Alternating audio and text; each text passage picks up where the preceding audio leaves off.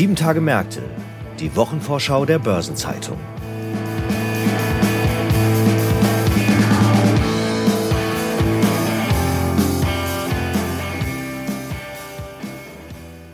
Herzlich willkommen zu einer neuen Episode von Sieben Tage Märkte, der Wochenvorschau der Börsenzeitung.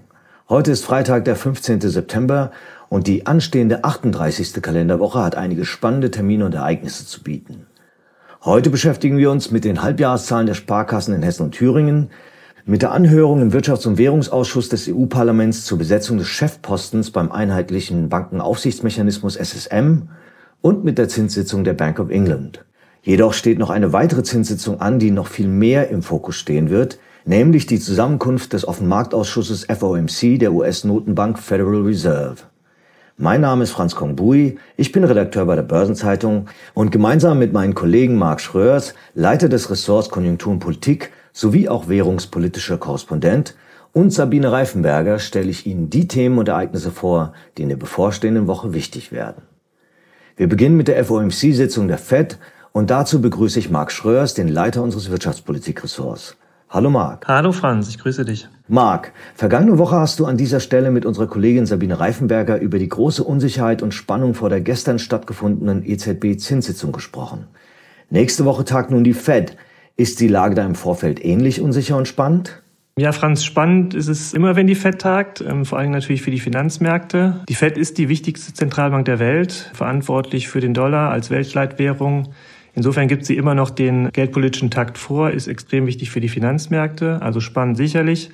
Was die Unsicherheit betrifft, scheint die doch deutlich geringer zu sein als bei der EZB diese Woche. Die Beobachter sind sich eigentlich nahezu einig, dass es trotz der nach wie vor hohen Inflation in den USA am Mittwoch eine erneute Zinspause geben wird.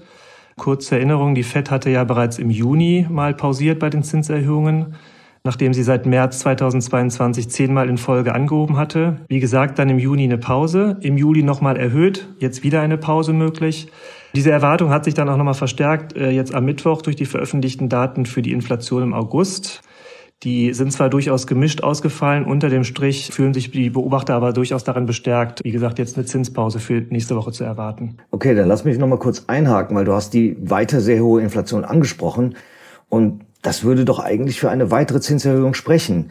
Wieso geht man dann jetzt vermutlich von einer weiteren Zinspause aus? Ja, du hast absolut recht. Die Inflation ist auch in den USA immer noch zu hoch. Ich habe die Daten von Mittwoch angesprochen. Die Verbraucherpreisinflation ist im August sogar den zweiten Monat in Folge noch mal leicht gestiegen auf jetzt 3,7 Prozent. Das ist weit entfernt von den rund 9 Prozent, die wir im Sommer 2022 gesehen haben, aber es ist halt auch immer noch deutlich höher als die 2 Prozent, die die Fed eigentlich anstrebt. Und wenn man auf die Kernrate schaut, ähm, sieht sogar noch schlechter aus. Die liegt bei 4,3 Prozent. Die Kernrate ist ja sozusagen, da werden Energie- und Lebensmittelpreise ausgeklammert. Deswegen gilt sie so ein bisschen als besserer Indikator für den Preisdruck in einer Volkswirtschaft. Das ist die Verbraucherpreisinflation. Ganz ähnlich ist das Bild bei dem von der FED bevorzugten Inflationsmaß, dem PCE-Preisindex. Das spricht für sich genommen, da hast du völlig recht, eigentlich für weitere Zinserhöhungen. Es gibt allerdings auch gute Argumente, die dagegen sprechen oder zumindest eine Zinspause jetzt ermöglichen. Das ist zum einen, wie gesagt, trotz des neuerlichen Anstiegs jetzt im August gibt es einen übergeordneten deutlichen Abwärtstrend bei der Inflation in den USA, auch stärker als im Euroraum. Die Wirtschaft in den USA und der Arbeitsmarkt schwächen sich ab. Das Lohnwachstum, das zeitweise sehr stark war und Inflationssorgen äh, geschürt hat, hat sich zuletzt beruhigt. Ja, und letztlich dann vor allen Dingen auch die FED, wie gesagt, hat in gut anderthalb Jahren 525 Basispunkte Zinserhöhungen gemacht. Das ist so aggressiv wie seit Jahrzehnten nicht mehr. Das wirkt zeitverzögert. Insofern durchaus Zeit, jetzt mal innezuhalten und vor weiteren Entscheidungen dann neue Daten abzuwarten. Gut, aber wenn ich dich richtig verstehe, heißt das, dass weitere Zinserhöhungen nicht vom Tisch sind, sondern weiterhin eine Option. Ja, sicherlich. Fakt ist, dass die Fed in ihren sogenannten Dot-Plots, das sind Prognosen der Notenbanker, die sie vierteljährlich vorlegen für Inflation, für Wachstum, äh, für die Zinsentwicklung. In diesen Dot-Plots im Juni, da gab es die das letzte Mal, haben sie zwei Zinserhöhungen für dieses Jahr noch in Aussicht gestellt. Im Juli gab es dann eine davon, das heißt, äh, de facto ist noch eine offen. Nächste Woche jetzt, September-Sitzung, gibt's neue Projektionen. Da wird mit Spannung dann zu sehen sein, was mit diesen Zinsaussichten ist, ob diese weitere Zinserhöhung immer noch drin ist. Dann würde das auf jeden Fall auf dem Tisch bleiben. Letztlich muss man sagen, es ist auch bei den US-Notenbankern ganz ähnlich wie da das Bild im Euroraum. Es gibt unterschiedliche Ansichten. Die Falken, das sind diejenigen, die halt eher für eine straffere Geldpolitik sind, betonen halt eher die Inflation, die Inflationsrisiken und liebäugeln ähm, durchaus mit einer weiteren Zinserhöhung, also zumindest mit einer weiteren Zinserhöhung. Die Tauben, die eher zur Vorsicht mahnen, sehr stark auf die konjunkturelle Abschwächung abzielen. Ich hatte die Gelegenheit, vor kurzem mit der Präsidentin der äh, FED in Cleveland zu sprechen. Ist eher aus dem Falkenlager. Sie hat auch sozusagen auch gesagt, von wegen, sie ist eigentlich eher für eine weitere Zinserhöhung. Das bleibt also sozusagen unabhängig, was jetzt diese Woche passiert, darüber hinaus auf jeden Fall spannend. Aber an den Märkten wird dagegen bereits auf baldige Zinssenkungen spekuliert. Ist das realistisch? Ja, man muss sagen, ja, du hast recht, der Markt spekuliert auf Zinssenkungen im nächsten Jahr, äh, womöglich sogar schon im Frühjahr 2024 realistisch. Also man muss auf jeden Fall sagen, dass das durchaus den Signalen widerspricht, die die FED-Oberen geben. Also unabhängig davon, ob man jetzt beim Zins nochmal weiter hochgeht oder nicht, ist eigentlich das ganz klare Credo, das momentan kommuniziert wird, zu sagen, dass es eine noch lange restriktive Geldpolitik braucht, um die Inflation endgültig zu brechen. Das Schreckensszenario sind da so ein bisschen die 1970er Jahre. Damals hat die FED nach einer ersten Inflationswelle und dann einem ersten Rückgehen der Inflation relativ früh nachgegeben. Dadurch gab es eine zweite Welle und die Inflation ist außer Kontrolle geraten. Diesen Fehler will man auf jeden Fall vermeiden. Äh, insofern immer wieder betonen von wegen, wir brauchen eine anhaltend restriktive Geldpolitik. Sollten die USA jetzt in eine schwere Rezession stürzen, wird sich das Bild sicherlich ändern. Dann sind auch rasche Zinssenkungen äh, möglich. Das ist allerdings nicht das, was sich gerade abzeichnet und insbesondere auch nicht das, was die FED erwartet. Bei der FED hat zuletzt eigentlich eher die Zuversicht zugenommen, dass man eine weiche Landung hinbekommt. Das heißt, die Wirtschaft kühlt sich zwar ab, fällt aber nicht in eine Rezession. Es reicht aber, um die Inflation perspektivisch auf zwei Prozent zu senken. Also das ist so ein bisschen das sanfte Landungsszenario, das bei der FED verstärkt äh, Einzug genommen hat. Und das spricht durchaus gegen zumindest rasche Zinssenkungen dann. Okay. Nächste Woche finden ja eine Menge Zinsentscheide statt. Nach der Fed entscheiden nächste Woche auch die Bank of England und die Bank of Japan unter anderem. Lass uns doch gerade noch mal kurz auf die beiden einen kurzen Blick werfen. Was ist da zu erwarten? Ähm, ja, bei der Bank of England gilt eine weitere Zinserhöhung eigentlich als ausgemacht. Das wäre dann immerhin schon die 15. in Folge. Die Inflation äh, auf der Insel ist einfach weiter sehr hoch, 6,8 Prozent zuletzt. Zugleich schwächt sich aber auch die britische Wirtschaft ab. Jetzt im ersten Monat des dritten Quartals ist die britische Wirtschaft deutlich geschrumpft. Deswegen gibt es auch da zunehmend kritische Stimmen, was die geldpolitische Straffung betrifft. Aber wie gesagt, jetzt für nächsten Donnerstag gilt eine weitere Zinserhöhung als ausgemacht und äh, die Diskussion ist dann eher, wie es darüber hinaus weitergeht. Was die Bank of Japan betrifft, äh, muss man sagen, sie spielt natürlich international immer noch eine Sonderrolle. Die Inflation in Japan ist einfach nicht so hoch, wie sie weltweit ist. Die Geldpolitik ist da zuletzt auch nicht gestrafft worden in der Folge. Insofern eine besondere Rolle. Auch jetzt am Freitag wird da nichts Großes erwartet, vor allem auf Zinsseite nicht. Allerdings haben zuletzt durchaus die Erwartungen zugenommen, dass auch in Japan das Ende der Null- und Negativzinspolitik zumindest perspektivisch äh, näher rückt. Zentralbankchef Ueda hat da zuletzt auch mit dem Interview aufhorchen lassen. Wie gesagt, jetzt am Freitag wahrscheinlich noch nichts, aber auch da muss man genau drauf schauen, welche Signale es für die Zeit danach gibt. Vielen Dank, Marc, für diesen Überblick über die vielfältigen Themen rund um die Notenbanken. Ich bin gespannt, wie es da weitergeht und was du und die Kollegen dann berichten. Ich auch. Dankeschön, Franz. Darüber hinaus gibt es in der nächsten Woche natürlich noch andere spannende Themen und Termine. Und mit denen hat sich meine Kollegin Sabine Reifenberger befasst. Sabine, am kommenden Mittwoch geht es um eine wichtige Personalie. Der Wirtschafts- und Währungsausschuss des EU-Parlaments, auch Econ genannt, berät über die Nachfolge von Andrea Enria an der Spitze der Europäischen Bankenaufsicht auch bekannt als Single Supervisory Mechanism SSM. Und frisch nominiert ist eine Frau, die am Finanzplatz Deutschland ein bekanntes Gesicht ist, die Bundesbank-Vizepräsidentin Claudia Buch. Genau, nach dem Willen der EZB soll Claudia Buch an die Spitze der Europäischen Bankenaufsicht rücken. Die besteht aus der EZB und den nationalen Aufsichtsbehörden und überwacht aktuell 109 als bedeutend eingestufte Banken in ganz Europa. Und nominiert worden ist Claudia Buch eben von einem 26-köpfigen EZB-Rat. Voraussetzung für die Berufung ist jetzt aber eben noch, dass das Europäische Parlament seine Zustimmung erteilt. Und der Posten beim SSM, der müsste dann zum Jahreswechsel neu besetzt werden. Zum 1. Januar 2024. Dann endet die Amtszeit von Enria regulär nach fünf Jahren und eine Wiederwahl, die ist auf dem Posten eben nicht vorgesehen. Ja, jetzt fragt man sich ja bei solchen Terminen wie der Econ-Sitzung am Mittwoch immer, wird der Vorschlag da bloß abgenickt oder ist die Entscheidung wirklich noch offen? Also Beobachter sagen, es ist tatsächlich noch nicht gesichert, dass Buch den Posten auch bekommt. Dafür benötigt sie jetzt zunächst einmal die Mehrheit im EU-Parlament und maßgeblich für das verbindliche Votum des gesamten Parlaments ist die Empfehlung der Econ-Mitglieder, die jetzt am Mittwoch beraten. Und anschließend müssen dann auch noch die Finanzminister der EU-Länder diese Personalie im ECOFIN-Rat absegnen. Das, diese Bestätigung durch die EU-Staaten, die gilt tatsächlich eher als Formsache. Aber die Zustimmung des EU-Parlaments ist eine echte Hürde, weil der Econ durchaus auch Sympathien hatte für eine andere Kandidatin. Genau, neben Claudia Buch galt ja auch die Spanierin Margarita Delgado, die Vizepräsidentin der spanischen Notenbank, als Anwärterin auf dem Posten.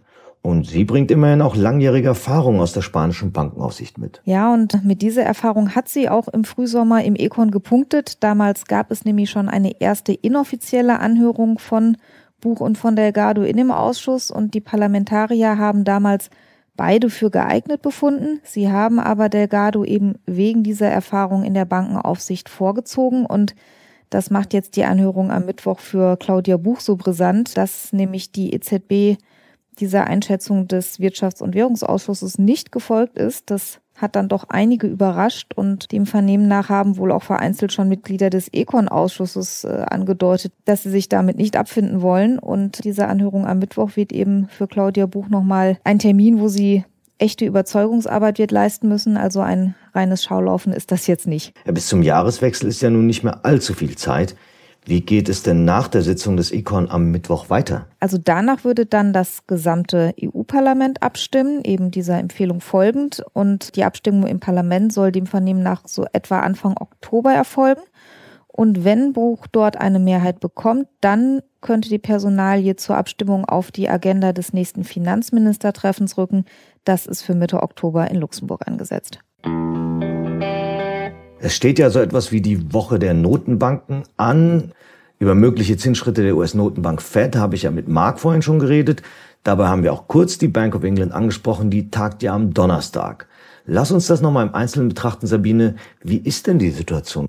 Also die Bank of England hat die Zinsen in den zurückliegenden Monaten schon deutlich angehoben, aber der Effekt ist nach wie vor recht begrenzt. Die Teuerungsrate ist auch nach dem 14. Zinsschritt in Folge noch weit vom Inflationsziel der Notenbank entfernt.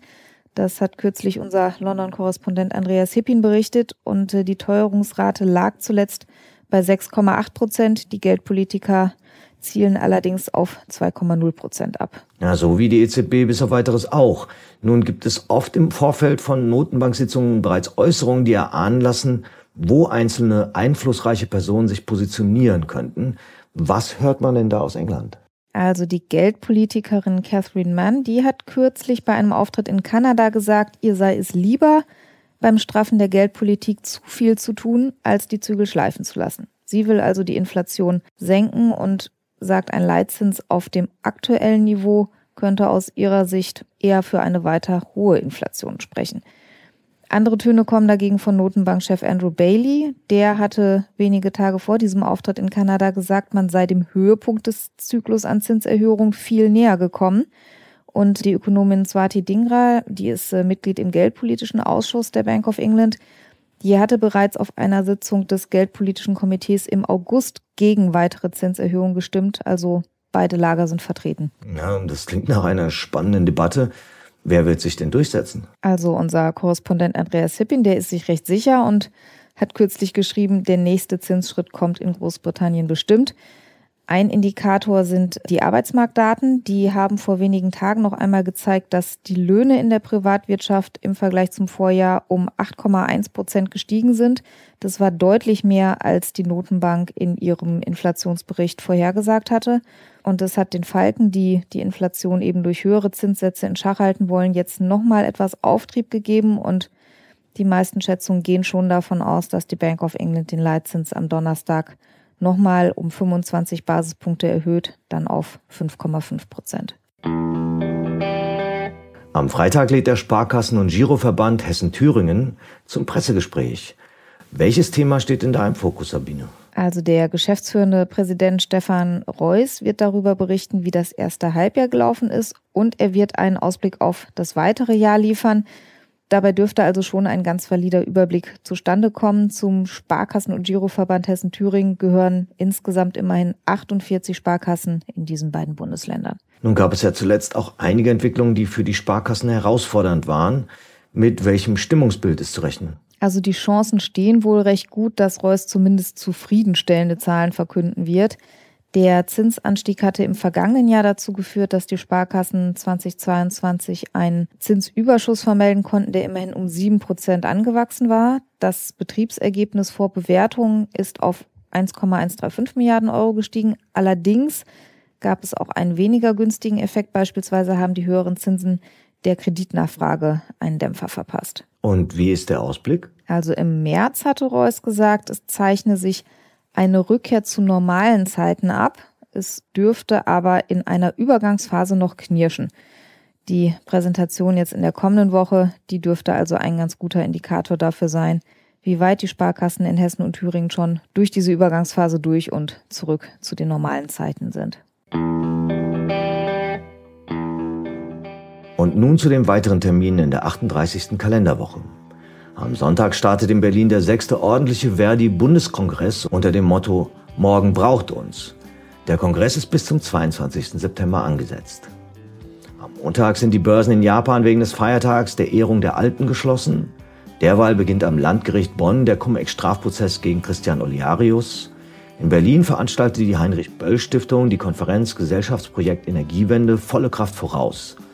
In Mahl findet die offizielle Eröffnung der größten Aufdachanlage in Deutschland statt. Es handelt sich hierbei um eine 12 Megawatt Solaranlage auf einem Metro-Logistikzentrum. Am Dienstag erfolgt in Rammstein-Miesenbach das fünfte Treffen der Ukraine-Kontaktgruppe. In Berlin wird die zweitägige BaFin-Tech 2023 durchgeführt. Das ist ein Forum zum Austausch von Experten über die Digitalisierung der Finanzindustrie und finanztechnologische Innovationen. Unterdessen findet in Stuttgart der Deutsche Luft- und Raumfahrtkongress 2023 statt. Diese zentrale Veranstaltung der deutschsprachigen Luft- und Raumfahrt-Community läuft bis 21. September. In Frankfurt gibt es die zweitägige International Conference on Household Finance der Deutschen Bundesbank. In Leipzig werden die Tarifverhandlungen für die rund 38.000 Beschäftigten im sächsischen Groß- und Außenhandel sowie genossenschaftlichen Großhandel fortgesetzt. In Brüssel kommt der EU-Ministerrat für allgemeine Angelegenheiten zusammen und an dem Dienstag endet die erneut verlängerte Andienungsfrist im Rahmen des Übernahmeangebots der deutschen Börse für die dänische SimCorp. Am Mittwoch gibt der Europäische Automobilverband ACEA Zahlen zu den Kfz-Neuzulassungen für den Monat August bekannt. In Köln startet die zweitägige Demexco, den Angaben zufolge Europas führendes Digital Marketing und Tech Event. Das Schweizerische Staatssekretariat für Wirtschaft SECO veröffentlicht die vierteljährliche Konjunkturprognose in Bern. Am Bundesgerichtshof BGH in Karlsruhe wird erneut die Zusatzversorgung der Angestellten und Arbeiter im öffentlichen Dienst geprüft und der Zinsentscheid der People's Bank of China mitsamt Bekanntgabe des Referenzzinses für Bankkredite steht an. Am Donnerstag beginnt in Bremerhaven die zweitägige Envo Connect. Dabei handelt es sich um ein neues Konferenzformat für alle Nachhaltigkeitsakteure im Bereich Häfen und Logistik im deutschsprachigen Raum. Derweil startet in Rheinstetten die NUFAM, eine führende Fachmesse für die Nutzfahrzeugbranche. Die läuft bis 24. September. Das Bundesfinanzministerium veröffentlicht den Monatsbericht September mit der Entwicklung der Steuereinnahmen. In Stuttgart veranstaltet der VDMA Baden-Württemberg seine Jahrespressekonferenz. In Frankfurt findet der Verbandstag der Sparda-Banken statt. EZB-Chefvolkswirt Philip Lane hält eine Rede bei einer Veranstaltung der New York University. Und wie es in der Woche der Notenbanken so ist, kommen eine Menge Zinsentscheide und zwar von der norwegischen Norges Bank, der schwedischen Reichsbank, der schweizerischen Nationalbank und der türkischen Notenbank. Und zum Wochenabschluss folgt dann noch der Zinsentscheid der Bank of Japan. Derweil legt die Ratingagentur Moody's die Einstufung für Estland und Polen vor, während Standard Poor's die Ratingergebnisse für Albanien und Deutschland veröffentlicht. Weitere Termine aus Unternehmen, aus Politik und Wirtschaft sowie Updates zu wichtigen Konjunkturindikatoren finden Sie in der Übersicht heute im Finanzmarktkalender der Börsenzeitung oder online unter börsen-zeitung.de slash Finanzmarktkalender. Und dann stehen in den nächsten Tagen wie immer auch ein paar runde Geburtstage an. 50 Jahre alt wird der lettische Notenbankchef Martins Kasaks. Ihren 60. Geburtstag begehen Christina Sinemus, hessische Ministerin für digitale Strategie und Entwicklung, der CEO der Hamburg Commercial Bank Ian Bernwell, Thorsten Pötsch, Exekutivdirektor der Finanzaufsicht BaFin, zuständig für den Geschäftsbereich Wertpapieraufsicht und Asset Management, Heiko Schlag, Vorstandsvorsitzender der Bank Julius Bär Deutschland AG und Frederik Lindhaut, Vorstandsvorsitzender des Bankenfachverbandes sowie Geschäftsführer der GEFA Bank. 65 Jahre alt werden Simrise Vorstandschef Heinz-Jürgen Bertram und Axel Salzmann, ehemals Finanzvorstand von Hensoldt, sowie zuvor unter anderem bei Billfinger und Pro7 Sat1 tätig. Ihren 70. Geburtstag feiern Leo Apotheker, ehemals CEO von Hewlett Packard und davor Vorstandssprecher von SAP, der vormalige Unicredit Bank Vorstand Heinz Laber und der ehemalige Stader Konzernchef Hartmut Retzlaff. Und 80 Jahre alt werden Oskar Lafontaine, ehemals Ministerpräsident des Saarlandes, Kanzlerkandidat der SPD für die Bundestagswahl 1990, von 1995 bis 1999 SPD-Vorsitzender und im Kabinett von Bundeskanzler Gerhard Schröder für ein knappes halbes Jahr Bundesfinanzminister, sowie Georg Ludwig Braun, ehemals Vorstandsvorsitzender des Pharma- und Medizinbedarfsunternehmens B. Braun Melsungen AG. Aktuelle Geburtstage und Personalien finden Sie immer auch auf der Personenseite der Börsenzeitung. Die kommende Woche ist im Übrigen voller Gedenktage, unter anderem hierzulande der Tag des Handwerks, der Tag des Friedhofs, der Tag der Zivilcourage und der Deutsche Weltkindertag. International gibt es den Umarme einen Vegetariertag, den Tag für die Erhaltung der Ozonschicht, den Tag für gleiches Entgelt, den Welt-Alzheimer-Tag und den Weltfriedenstag sowie auch der Sprich wie ein Pirattag und der Hobbittag zu Ehren der Geburtstage von Bilbo und Frodo Beutlin. Dann sei noch ein kurzer Blick in die Chroniken erlaubt. 25 Jahre ist es her, dass die Aktionäre von Daimler-Benz und Chrysler mit großen Mehrheiten dem Zusammenschluss der beiden Konzerne zugestimmt hatten. Knapp neun Jahre später wurde die Verbindung wieder gelöst und der mehrheitliche Verkauf der Chrysler Group an Cerberus bekannt gegeben.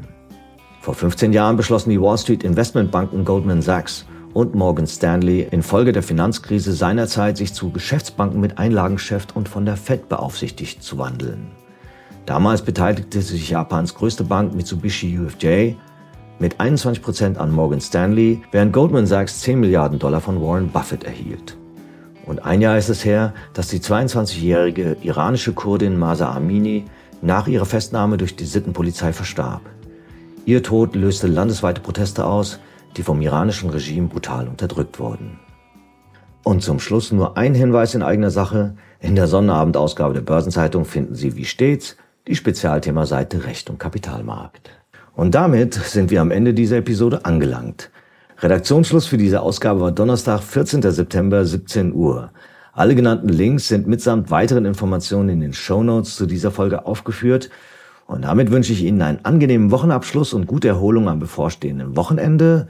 In der kommenden Woche steht ja der kalendarische Herbstbeginn an. Hoffen wir mal, dass es immer noch ein sommerlicher Herbst wird. Genau, das Wochenende auf jeden Fall. Das verspricht nochmal Sonne. Genießen Sie es und wir hören uns in der kommenden Woche am Freitag hier wieder. Machen Sie es gut.